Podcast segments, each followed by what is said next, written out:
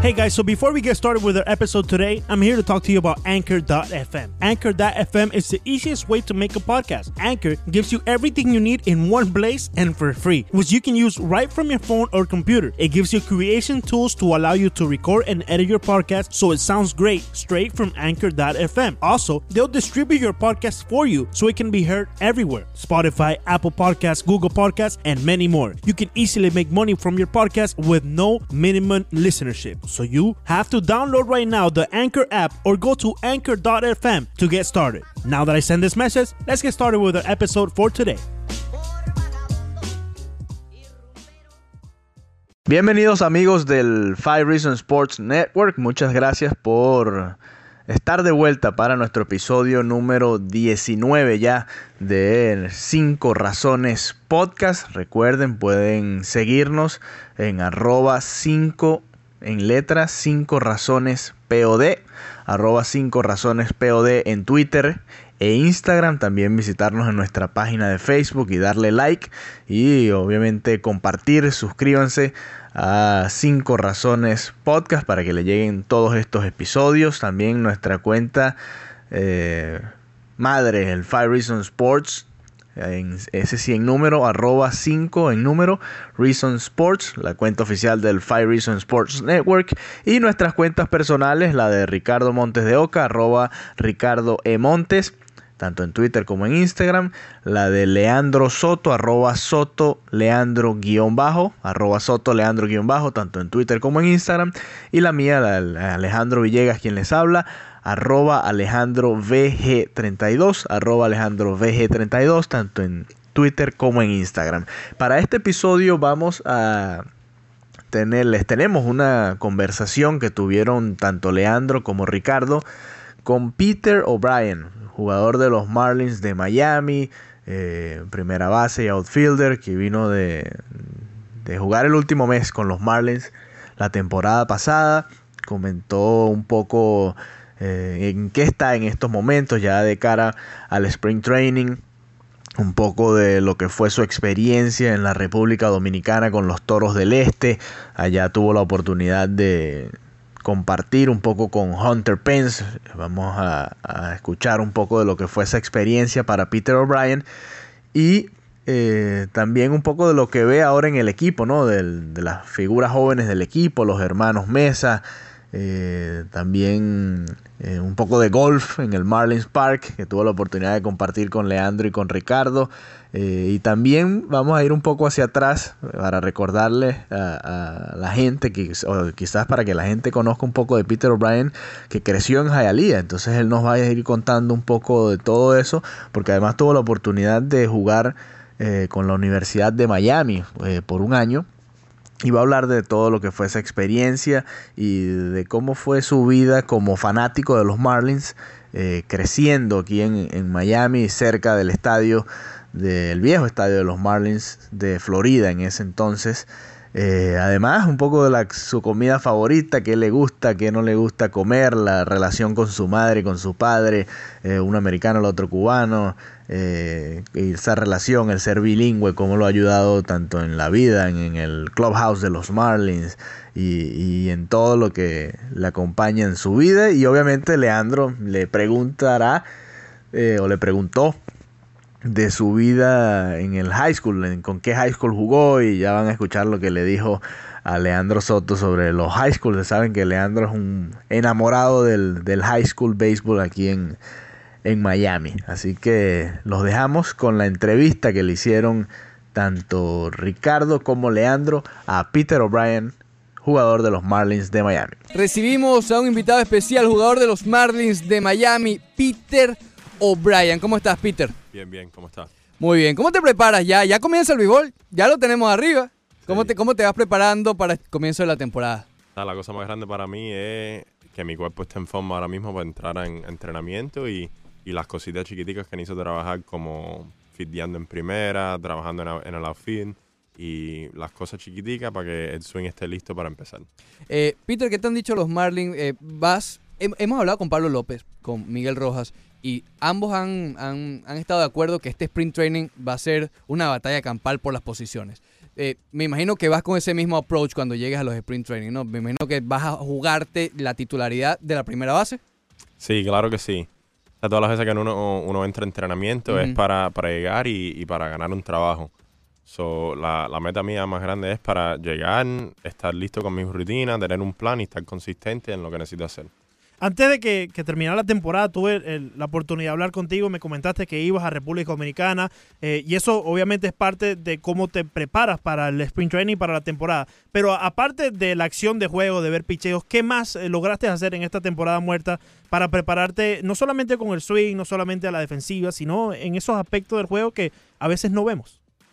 La cosa más grande para mí es cuando, cuando estoy en la temporada y estoy haciendo mi cosa, estoy en mi rutina y estoy enfocado en lo que necesito hacer ese día. So, yo creo que lo, que lo que me ayuda a ir a jugar pelota invernal es que empieza eso un poquitico más temprano, donde tienes un enfoque y, y tienes una rutina un poquitico más temprano y puedes trabajar en cosas como dijiste, en el bateo y en, y en en primera y coger pelotas en el outfield y cosas así. So, eso me ayuda mucho. E- Es decir, te vas acostumbrando a esa rutina de los 162 juegos mucho más temprano. ¿Eso te ayuda con la estamina? Sí, sí, 100% para mí. ¿Sabes? Hay veces donde uno lo puede hacer donde yo sé que hay muchachos que juegan mucho y ¿sabes? me vienen un poquitico cansado, pero yo creo, yo fui por un mes, cogí como 60 turnos y me siento bien donde estoy ahora entrando a, a entrenamiento. Peter, siempre había un debate de, de jugar en el béisbol en el Caribe, sobre si afecta, si perjudica al jugador que, que, que- que tiene pensado que va a jugar y va a tomar ciertos turnos en las grandes ligas. Ya tú has jugado un par de temporadas en México, vienes básicamente de venir de República Dominicana para jugar en los Toros del Este. Eh, ¿Sí te ayuda? ¿Sí te ayuda a poner tu cuerpo en forma para prepararte para las grandes ligas o incluso te puede perjudicar? ¿Cuál es tu opinión al respecto de eso? Yo creo que, te ayuda. ¿sabes? Siempre cuando puedes ir a jugar pelota y coger más turnos y, y seguir con la, con la preparación, yo creo que te ayuda mucho. So, ah, a mí me gusta ir y jugar y, y, como dijimos, ¿sabes? empieza la rutina esa y el enfoque de la temporada un poquitico más temprano. Sí. So, ya estás más en forma cuando llegas a entrenamiento. ¿Qué tal la experiencia con los Toros del Este? Me encantó, Sí. me encantó. ¿Cuánto tiempo estuviste por allí? Estuve ca- casi un mes. Me, me fui, llegué ah, como al fin de noviembre y me fui diciembre 20. ¿Y ese fue el plan desde el principio que te dijo los Marlins? Sí, fue el plan de en principio. Ir, coger unos cuantos turnos y ¿sabes? ir a jugar y prepararme para, para este año. Los Toros del Este que en estos Están en la momentos se encuentran en la final y van a jugar contra las estrellas Orientales. orientales de la Liga Lidom, allá en República Dominicana. Compartiste, estábamos hablando fuera del aire, que, que en ese equipo estaba Hunter Pence, conocido por su personalidad, por su personalidad incluso un poco, un poco loca. Bueno, le, dicen el caballo loco. Dice el caballo loco. Eh, ¿Es cierto todo eso? De, de- de verdad, tremenda persona. ¿sabes? Tuve un chance de hablar con él mucho y, y él es, ¿sabes? es un capitán y, y la manera que va de su trabajo es, es algo que me gusta, ¿sabes? Que me, Sí. me- me gustó ver. Y de verdad tuve un chance de hablar con él un poquitico sobre la mentalidad de, de ¿sabes? ser el capitán del equipo y, y qué cosas necesita hacer para ayudar a un equipo a ganar. Y él, él ha hecho eso, ¿sabes? Por muchos años con los gigantes Sí. de San Francisco. So, fue, fue una persona que tuvo mucho orgullo estar alrededor. ¿Qué, qué tomas de Hunter Pence? ¿Qué, qué tomas de un jugador veterano? Eh, pasó por los Phillies, pasó por los Astros, como bien dijiste, de San Francisco Giants. Y tú como jugador joven que eh, te están dando la oportunidad ahorita con los Miami Marlins luego de, de viajar bastante alrededor de todos los equipos de las grandes ligas o de algunos de ellos. ¿Qué tomas de un Hunter Pence eh, en lo que respecta al liderazgo que él aporta a un equipo? La cosa más grande para mí es que, que me enseñó es la, la paciencia y la mentalidad. Para cuando uno llega al terreno a jugar pelota es para ir y para, para hacer su trabajo y ayudar lo que uno puede hacer para ayudar al equipo a ganar. ¿Qué opinas de los hermanos Mesa? ¿Tuviste la oportunidad de conocerlos, de hablar con ellos? Eh, ¿Qué opinas de ellos?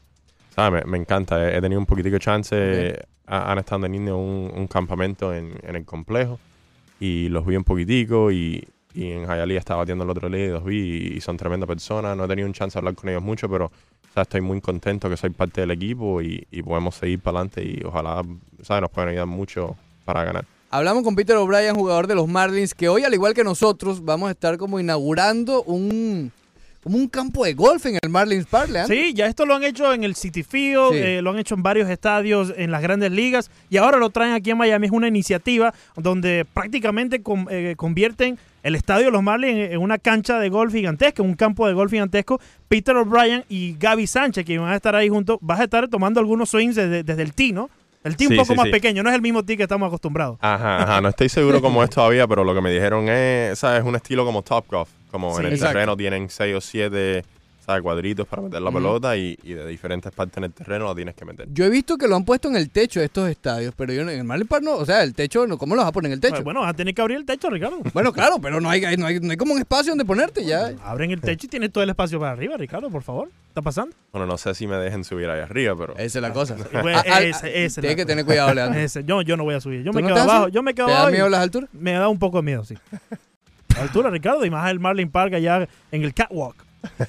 Peter, ¿qué tal fue llegar eh, el año pasado a los Marlins, eh, llegar a Grandes Ligas con los Marlins en esta, en esta oportunidad, en, en el equipo de tu ciudad, en el equipo en donde creciste, en donde criaste? ¿Cómo, cómo, cómo viviste esa experiencia el año pasado con los Marlins?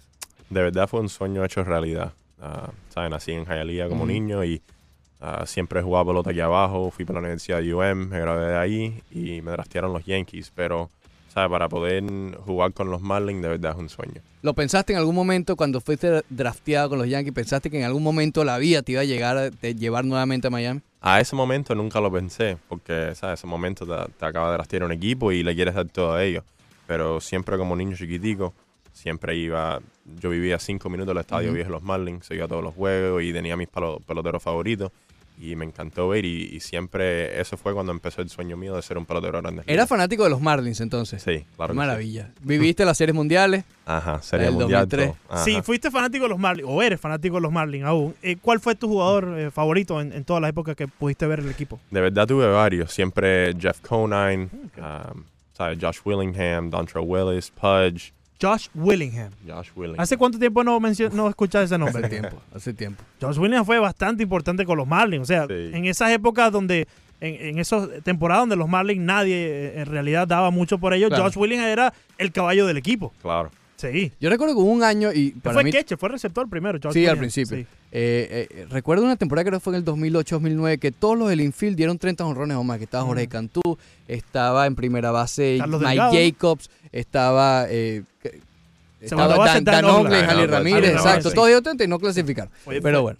Fue después de, de Carlos Delgado, correcto, que estuvo con los Sí, sí, después. a Carlos Delgado, después lo cambiaron, pasaron a Luis Castillo a los medios, un gentío- una de esas, de esas reconstrucciones de los Marlins. Peter, ¿qué tan importante es eh, en este equipo, en esta nueva reconstrucción de- de- del equipo de Miami, que hay tanta mezcla de latinos, de americanos, de todo, eh, ser bilingüe, hablas español perfecto, también hablas español, eh, inglés perfecto. ¿Qué tan importante ha sido eso en el vestuario para compartir con tus compañeros? Sí, ha sido una cosa tremenda para mí. Es como, yo siento como si es casi, ¿sabes? Como una, una conexión entre los latinos y los americanos, ¿sabes? Poder, especialmente aquí abajo en Miami. Ujú. ¿sabes? En Miami no se puede hacer muchas cosas sin hablar español. Vas a ordenar comida, Exacto. cosas así, necesitas hacerlo.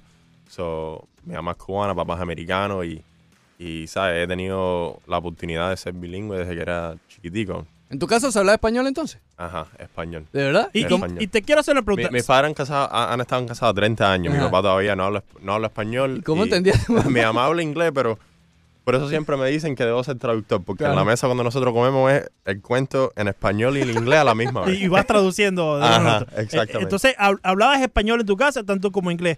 Pero eh, hablando ya de, de- de la comida, eh, ¿recuerdas cuando me mencionaste esto? Pan con bistec, arroz con picadillo, garbanzo, lo que sea. Eso fue el año Claro que pasado sí, que, claro que yo sí. creo que dejaste loco al 80% de los reporteros cuando hablaste con un perfecto español. Sí, y yo te pregunté en, en esa ocasión, ¿qué tan difícil fue, eh, no solamente en la escuela, sino cuando ya saliste y jugaste béisbol profesional, en UM, tuviste en Bethune-Cookman también, ¿qué tan difícil fue hacerles entender a la gente que de americano, no, no de americano, eh, ¿cómo lo puedo decir? Que lo que tenías en realidad er- es el apellido, porque en la sangre te corre una sangre cubana, ¿no? Y, y te criaste aquí en Miami. ¿Qué tan difícil fue hacerle entender a la Miami gente? no en Hialeah. En. Hialeah, Ajá, en claro que Hialeah. sí. Entonces, más allá eh, y más al punto, ¿qué tan difícil fue hacerle entender a todo que tenías ambas eh, eh, formas de expresarte y, y ambas culturas? Bueno, ha- hay veces que todavía me- veces me pasa, hablo con alguien y, y ¿sabes? les respondo en español Ujú. y ellos me responden en inglés y les respondo otra vez en español Y y, una vez más en inglés. ¿Sabes? Como se demora como dos o tres conversaciones para que alguien. Ah, no, este tipo habla español. E- Ese día tuve que pensar, eh, le hago la entrevista en inglés, ya iba a hacerte la entrevista en inglés, pero después me- me- me- uno de los colegas me dice, no, él habla español. John Eric me, me mencionó, Sí. él habla español. Y, ok, vamos a hacerla en español. Y me imagino cuando llegaste a Dominicana, México, oh, llega Peter O'Brien y llega con el arroz con picadillo. ¿Esa es tu comida preferida? A- arroz con picadillo, como dijo, garbanzo, pan con bistec, me encanta todo. Pero si tengo que, re- ¿sabes? Coger una, arroz con picadillo, ahí no se puede. ¿Qué, qué tan difícil es mantenerse alejado de ese arroz con picadillo, Oh. del garbanzo, del pan con bistec durante la temporada? Y más allá durante la temporada porque te encuentras activo en la temporada muerta. Tienes que cuidarte un poco de, de esas comidas que, para serte sincero, a mí me gustan bastante, Peter. Bueno, para decirte la verdad, yo creo que es un poquitico más fácil ahora porque estoy en Miami otra vez. ¿Sabes? En unas cuantas las otras ciudades no hay esas comidas. Ujú. So, ¿sabes? Estoy muy contento de estar aquí otra vez, comerme unos cuantos pan con bistec y garbanzo durante la temporada. Peter, como fanático de los Marlins, sabemos que eres parte, obviamente, de- del equipo de Miami. eh, pero como fanático, sabemos que lo has sido como eh, eh, viendo, visualizando al equipo. ¿Cómo ves a este conjunto? ¿Cómo ves a, la cantidad de jóvenes que hay? A Alcántara, quizás Jorge Guzmán. Bueno, ya hablamos de los hermanos Mesa, Mauneri Sierra, etcétera, etcétera, etcétera. ¿Cómo ves a este equipo de los Marlins? Ah, me siento muy bien. Estuve el año pasado cuando estuve arriba en septiembre, vi un, grupo joven, un grupo que está junto y un grupo que quiere ganar. Y, ¿sabes? Esta temporada antes de entrenamiento, todo el mundo estamos trabajando, estamos haciendo la parte de nosotros para tratar de mejorar y ayudar al equipo a ganar este año. Preguntan sobre Martín Prado. Si bien el año pasado estuvo eh, con los problemas de las lesiones, preguntan si a pesar de eso ha seguido siendo el capitán del equipo. ¿Tú lo sentiste así cuando llegaste a los Marlins? Sí, ah, ¿sabes? Prado es un tipo que ha estado alrededor de la liga por mucho tiempo y tiene mucha experiencia. Él, ah, Miguel Rojas, Ramuto, ¿sabes? To- toda esa gente son, son líderes para nosotros. No- nos ayudan a estar en, en forma donde necesitamos estar y donde necesitamos ir. Estoy muy contento para este año y, y jugar junto a, a- a esa gente. Recuerdo haberle hecho esta pregunta a Pablo López también, que lo tuvimos hace un par de semanas, eh, porque al igual que él, tú fuiste también una de las caras cuando sacaron el nuevo logo y la imagen de los Marlins, estuviste por las calles repartiendo gorras, repartiendo regalos de los Marlins. ¿Qué significó eso para ti, más para ti que eres de aquí, de Miami? ¿Sabes? Fue, fue una cosa grande para mí. Ah, nosotros tuvimos un evento donde les regalamos un, un carro nuevo y a la, a, la, a la maestra que le regalamos el carro, ella la ma- era la maestra mía de ed- Wow. educación física cuando estaba en segundo grado. Wow. So, ¿sabes? Fue más especial. ¿no? Ajá, claro, ser de aquí y poder hacer esas cosas para, ¿sabes? Para Miami, para Hialeah es una cosa que me da mucho orgullo. Ese, eso ocurrió pura coincidencia que, Pura coincidencia. que llegaste, le ibas a regalar el carro, ese día te enteraste que era tu maestra de segundo grado. Ajá, me mandaron un mensaje y me dijeron, hey, ¿sabes? Tenemos algo para hacer mañana, vamos a regular un carro. Es en esta escuela y para esta la maestra. Ya, ya que tocamos, eh, disculpa, continúa. Ya Ajá, sé lo que y, y fue, y, y fue la maestra mía de física y educación. Déjame detenerte ahí porque creo que sé lo que es. Adelante. Leandro probablemente te va a preguntar en dónde estudiaste, en qué high school estudiaste, porque él suele jactarse de, de su calidad. Él, él jugó en, en high school y era un buen pelotero. Entonces, él suele poner eso up front. Entonces, ahora sí adelante. Era Ah, eso, ¿verdad? Que vas a preguntar. Iba por ahí, iba Ah, por ahí. muy bien. Eh, ¿Dónde jugaste Ahí tu, está, tu ahí está. béisbol eh, eh, de high school, no colegial? El, el béisbol de high school. Ok, bueno, so, fui, para tres. Empecé en Matter Academy. Ok, Y ok. estuve ahí noveno y décimo grado. Y en once grado me fui para, para Westwood Christian. Jugué ahí un año, entonces me gradué de Braddock. Ah, Ahí es donde está el problema. Porque yo me gradué de Miami Coral Park. Y como sabes, igual está ahí en eh, Peter ¿Hay Bryan, la, rivalidad? la rivalidad es, Ajá, es- ahí es- tenemos es algo. bastante eh, rígida esa rivalidad. Ahí sí dado pelotazo entonces, ¿tú? Ah, ahí sí, pe- bueno. pedía- ¿Pedías pelotazo? a, a- a veces, a veces había que, que pedir uno o dos pelotazos, pues. Peter, ¿eras receptor ahí? Era receptor. Ah, mira, bueno. Bueno, Sí, sí, voy sí. a decir que en 2008 ganamos el campeonato de Sí. distrito. Ahí está. So, Ah. Sí, so no sí, va a decir nada. Sí, sí. Y pero ¿Qué creo que después en el 2009 vino Coral Park y, y ganamos nosotros. Eh, así que la rivalidad está ahí. Pero bueno, eh, Peter, ya eres de los Miami Marlins y co- con eso estamos en conjunto. Ok, estamos así me gusta. dentro del mismo equipo. Pero mencionaste que empezaste como receptor. ¿En qué momento se dio ese cambio de la receptoría hacia la primera base, incluso hasta el outfield, eh, que también has participado allí? Ah, en 2012 me rastearon como catcher y de verdad esa fue la única temporada donde solamente fui receptor. En 2013 me empezaron a mover un poquitico, empecé a jugar tercera, un poquitico outfield Mm. y ya en 14, 15, 16 ah, era casi como la mitad del tiempo receptor y la mitad del tiempo en jardín derecho, primera base, en tercera. Y ya los últimos, los últimos cuantos años, de verdad cuando estaba con los D-backs en 2015, entonces me, me movieron para el outfield para, para la mayoría del tiempo. Pero ahorita mismo, eh, de cara a un sprint training, te encuentras con la posibilidad de ganarte el puesto de la primera base de titularidad con los Miami Marlins en esta campaña. Eh, y tienes también a, a un veterano eh, que firmaron los Marlins para darle también el chance eh, en Pedro Álvarez. ¿Cómo te, te sientes llegando a esa competencia, sabiendo que tienes de frente a un jugador que, eh, si bien ha tenido sus altas y sus bajas en las grandes ligas, eh, tiene la experiencia en el nivel más alto? Sí, la, la cosa para mí más grande es, como dije antes, es quedarme con la rutina, quedarme con el plan mío y yo sé que yo haciendo esas cosas sobre 162 juegos durante una temporada que los resultados míos van a estar. So, la cosa mía más grande es, es llegar para entrenamiento, enfocarme en lo que necesito hacer y ayudar al equipo a ganar. Hablamos con Peter O'Brien, jugador de los Marlins de Miami. Antes de ir al corte, una pregunta de Celso Núñez. Cuando viajas con el equipo, ¿te llevas el paquete de café cubano o cómo haces con la colada antes del entrenamiento? Bueno, ah, mi esposa me acaba de comprar una cafetera ah, para las crismas. So, ahí es donde estoy haciendo el café cubano ahora mismo. Yo creo que va a ¿Esposa ser un- cubana? No, americana. Yo creo que va a ser un poquitico difícil para llevarme eso durante la temporada, pero ¿sabes? trato de coger café en diferentes partes y, y hay muchachos en el equipo también que nos hacen café cubano y cosas así. ¿Es necesario, es ne- disculpa Ricardo, ¿es necesario un cafecito cubano antes de un juego? Yo todas las mañanas necesito un café. Antes de juego no tanto, pero por las mañanas cuando primero levanto, un vaso de café cubano. Hey, this is Parrish from the Light Skin Opinions podcast. And if you haven't been listening to our show, you've been missing stuff like this.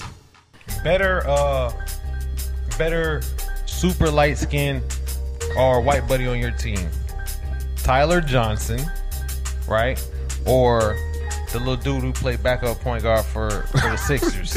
What's his name? Number Uh, 12. McConnell? Yes. Nah, I'll, I'll go with Tyler Johnson. Yeah, T said, Mc- yeah, John, I got I'm you. taking McConnell. Really? Hell yeah, McConnell's Nah. strong, dog. And he looked he looked like one of them all right dudes. He looked like it, but he's strong. He don't Yeah, turn the ball over. I don't like Johnson, but I, I don't really like McConnell either. But you put the ball in McConnell's hands. He comes off the bench for Philly, and he handles their whole team when he's in the game. Like it runs through him. He's the he's the legit. I can't PG. rock with that haircut, man. Aw, y'all some haters on the on. Even on though the TJ, even though TJ got some fucked up haircuts too. TJ got bad teeth and everything. He looked like Yeah, a, his teeth- he looked like an Amish I'm gonna change my vote. I'm going with McConnell. yeah, let's go McConnell. Hey, Join me, Alf, and Chris every week on the Light Skinned Opinions podcast, only on the Five Reasons Sports Network.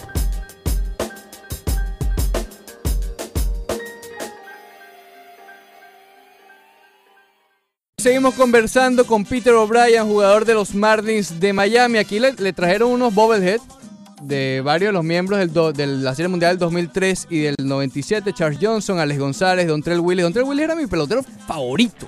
Por encima de Cabrera. Lo- yo todavía no entiendo. Allá en Venezuela una locura con Cabrera. Pero mi jugador preferido era, era Dontrell Willis en ese momento. Ricardo Detroit. siempre, Detroit. siempre marcando la diferencia de, de las tendencias del momento. Ricardo siempre tiene que ir contra la marea.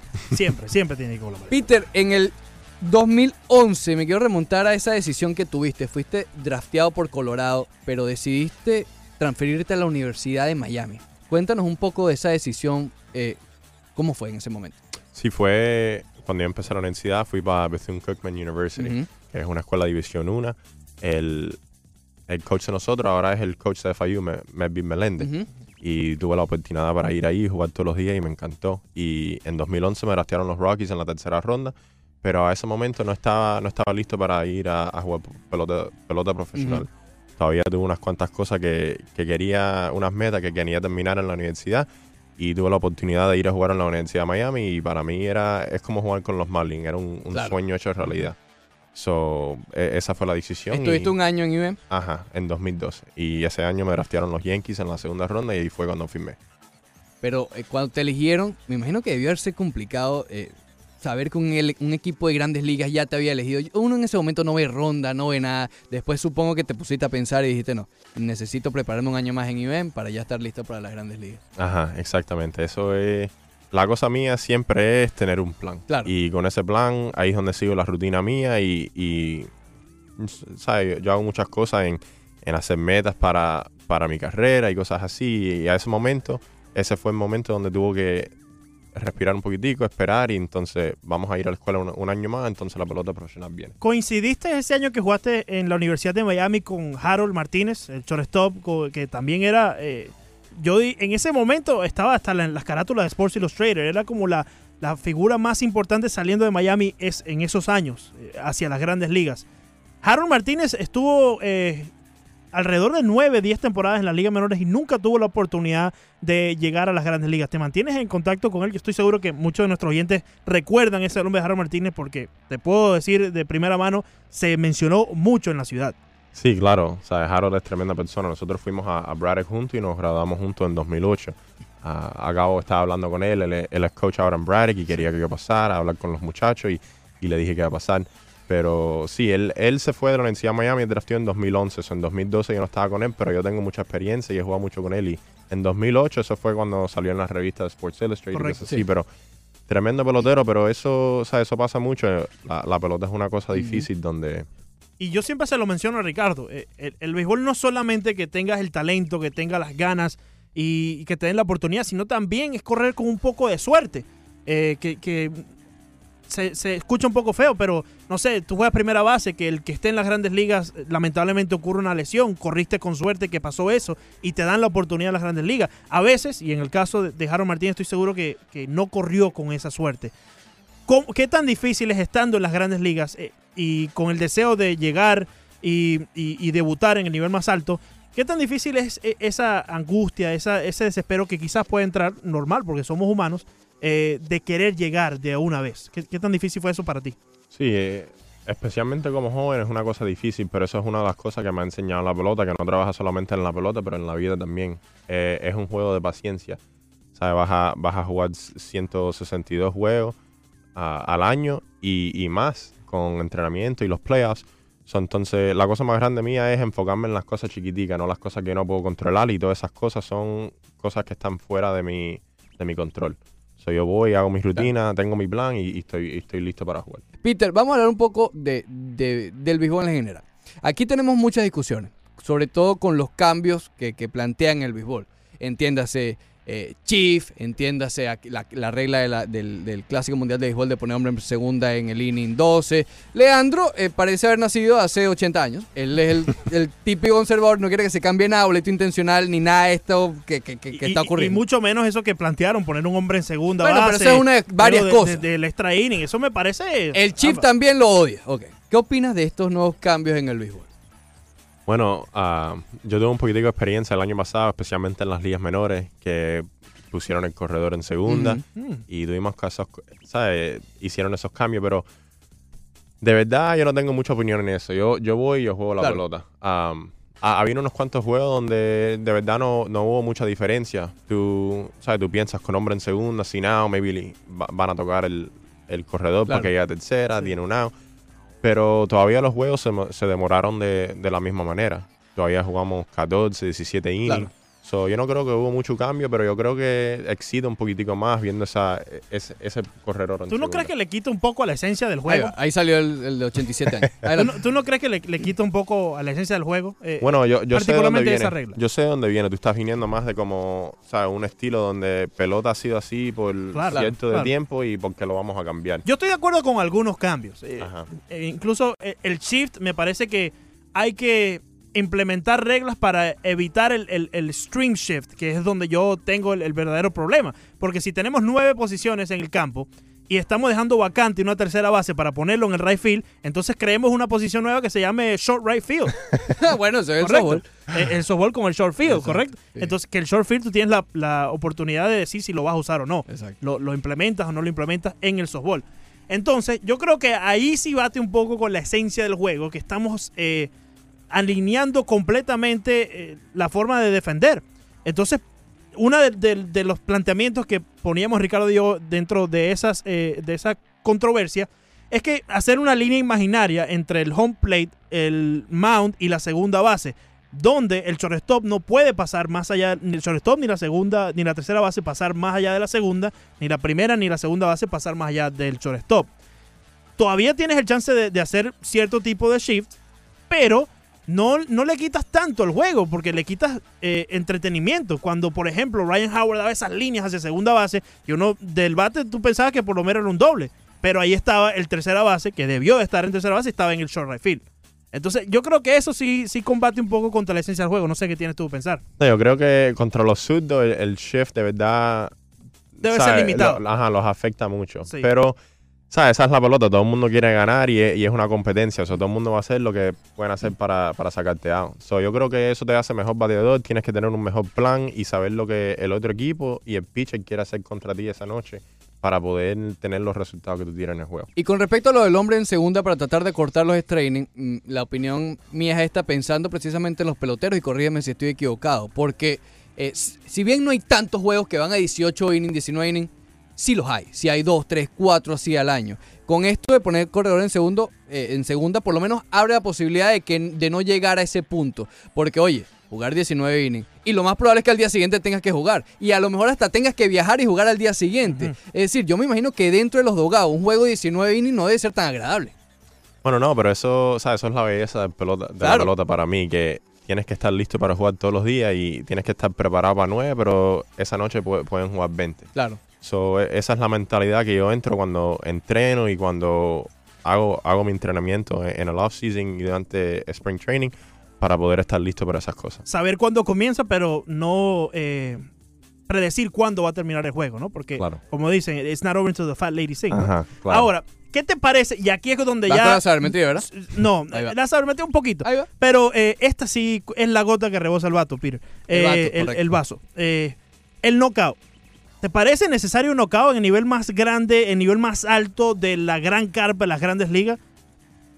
De verdad, yo, yo no sé, y yo no sé de las reglas del knockout. Por eso dije, yo no me, ¿sabes? Yo no me meto mucho en las reglas, las cosas de la pelota. El trabajo mío es ir y hacer mi trabajo en el terreno. claro. Y las cosas que hacen alrededor de no sé, pero ah, el knockout como, como 10 carreras. y 10 a hacen 0 en el séptimo inning, por ejemplo. Ok, ¿y eso lo van a hacer este año? No, no, No, no. no, no, no. lo Ah, va a implementar, pero ok. eh, como... Son de las cosas que se ha estado, digamos, hablando. Claro. Ah, ok, ok. como limitar el shift, ese tipo de cosas, han el- implementar el reloj para que tenga, ese sí me gusta, el reloj para que el pitcher tenga 20 segundos para hacer cada lanzamiento. Eso sería Pero nice. lo del knockout sí, sí me, me llama mucho la atención. Peter. Bueno, para, para mí, para ser sincero, me gustaría mejor sin knockout, porque si estamos arriba por 10, me, puede ser que ese día tengo, tenga 10 turnos y ese día me estoy sintiendo bien. Ahí está. ¿Estás escuchando? A ver, lo, lo del knockout está, está bien. Lo del- a mí lo que más, el que más estaría de acuerdo es el de hombre en, en- en segunda. Y el del relojito también. Peter, en las- con la sabermetría, ¿te consideras un estudioso de béisbol en esa parte? ¿Te gusta la sabermetría o simplemente eres de, de- de esos jugadores que va a, a- a batear ya? Yo creo que especialmente ahora, para donde está yendo la pelota, especialmente con los shifts y todo, todas las cosas así, ah, so- es, es una cosa que miro, pero no le pongo mucha mente. Es Claro. como, ¿sabes? Las mecánicas. Hay tiempo para mirar esas cosas y estudiar esas cosas. Y nosotros tenemos tipos en el equipo que ese es el, el trabajo solamente de ellos. So, de verdad, a mí me gusta hablar con ellos, coger la información que necesito y agarrar un plan con esa información. Muy bien. Tenemos que preguntarle a Peter brevemente porque ya el tiempo nos está arropando. Eh, la Universidad de Miami, el fútbol americano, Manny Díaz regresa y con él se trajo tantos prospectos de otras partes del país. Eh, ¿Sigues el fútbol de la Universidad de Miami? Y, y luego también repásanos un poco sobre la, la NFL. Creciendo aquí en Miami te tiene que gustar, ¿no? Ajá, bueno, me gusta, pero para ser sincero, no lo sigo como lo debo seguir. Um, pero claro, fu- fui a UM, soy un fan de UM, soy un fan de los Dolphins, un fan de los Marlins, un fan de los Heat. Todos los deportes en Miami me encantan. Tú le querías preguntar a Jim Morris, ¿no le preguntaste? De Jim Morris, correcto, que, que, eh, ya se, se retiró y este es el primer año donde Gino DiMari va a tener las riendas del equipo de la Universidad de Miami. ¿Cómo fue tu experiencia con, con Number 3? Eh, ¿Sabes? Me encantó. Estuve ahí nada más por un ratito de tiempo, pero me trató muy bien cuando estaba ahí y, y es una persona que tiene mucho respeto en la pelota colegial. Y fue una persona donde me encantó hablar y aprendí mucho de él y, y todavía hablo con él. Peter, por último. ¿Dónde cree Peter O'Brien que va a firmar Manny Machado y Bryce Harper? Oh, imagínate, Peter No tiene sé. la respuesta. Ricardo. Bueno, no, si es los Marlins no nos diga, Ok. nos lo dice fuera del aire. Pero hay un equipo sorpresa en Manny Machado, bueno, ¿quién quita?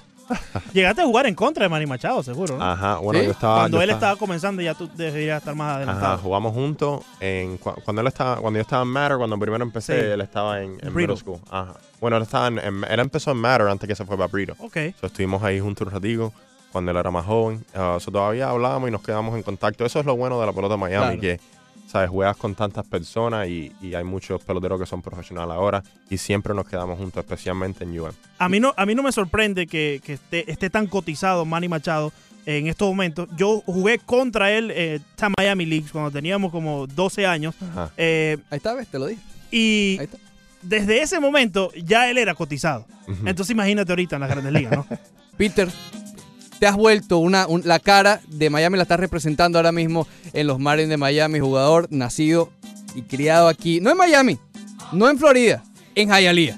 Exactamente. Peter, el mayor de los éxitos. Muchas gracias también a la gente que se reportó en Facebook. Muchos éxitos y, y muchos deseos bonitos que, te, que te- la gente te está enviando por aquí por el Facebook Live. Los mayores de los éxitos en esta temporada y, y nos vemos en el estadio pronto. Gracias, gracias por todo, gracias, Gracias, por Peter. tenerme y tengo mucho orgullo y, y gracias a todos los fanáticos y ojalá vamos a ir y vamos a meter mano este año. Bueno amigos del 5 Razones Podcast, ese era Peter O'Brien, primera base y outfielder de los Marlins de Miami, aunque bueno, ahí vieron que, eh, o escucharon mejor dicho, que comenzó como receptor, fue catcher, también jugó en varias posiciones, tercera, en los jardines, pero ahora tiene la posibilidad de ganarse ese puesto como el primera base titular del equipo y creo que debería ser la primera opción de los Marlins tras la salida de eh, Justin Bohr quedó esa vacante ahí y, Peter O'Brien es un nombre bastante interesante. En la, en la temporada pasada, en el mes que tuvo de campaña, apenas pudo consumir un 74 turnos